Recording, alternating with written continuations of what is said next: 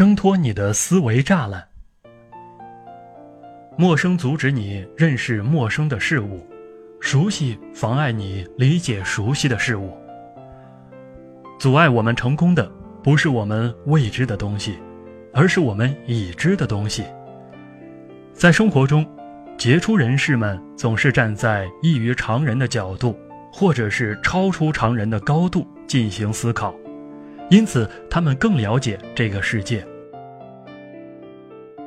这是几年前的一件事。比尔告诉他儿子，水的表面张力能使针浮在水面上。儿子那时才十岁。比尔接着提出一个问题，要求儿子将一根很大的针投放到水面上，但不得沉下去。比尔自己年轻时做过这个实验，所以比尔提示他要利用一些方法，譬如。采用小钩子或者磁铁等等，儿子却不加思索地说：“先把水冻成冰，把针放在冰面上，再把冰慢慢化开，不就得了吗？”这个答案真是令人拍案叫绝。他是否行得通倒无关紧要，关键一点是比尔即使绞尽脑汁冥思上好几天，也不会想到这上面来。经验。把比尔限制住了，思维僵化了。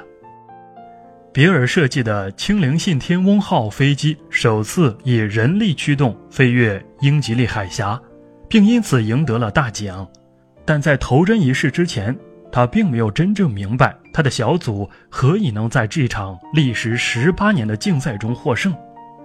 要知道，其他小组无论从财力上还是从技术力量上来说，实力远比他们雄厚，但到头来，其他的进展甚微，比尔他们却独占鳌头。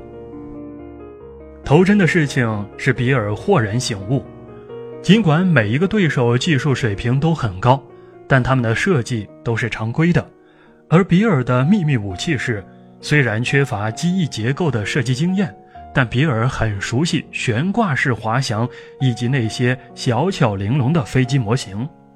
比尔的轻灵信天翁号只有约三十二千克重，约有二十七米多宽的巨大机翼，用优质绳做绳索。他们的对手们当然也知道悬挂式滑翔，对手的失败就在于懂得的标准技术太多了。每个人都会有自身携带的栅栏，若能及时的从中走出来，是一种可贵的景物。与生俱来的独创精神使人勇于进取，绝不自损自贬。在学习生活中勇于独立思考，在日常生活中善于注入创意，在职业生活中精于自主创新，从而使他们能够从自我囚禁的栅栏里走出来。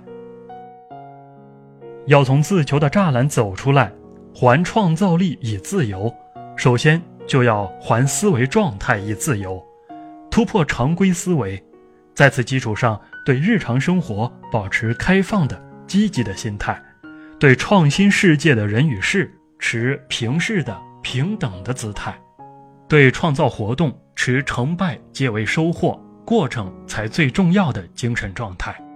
这样，你将有望形成十分有利创新生涯的心理品质。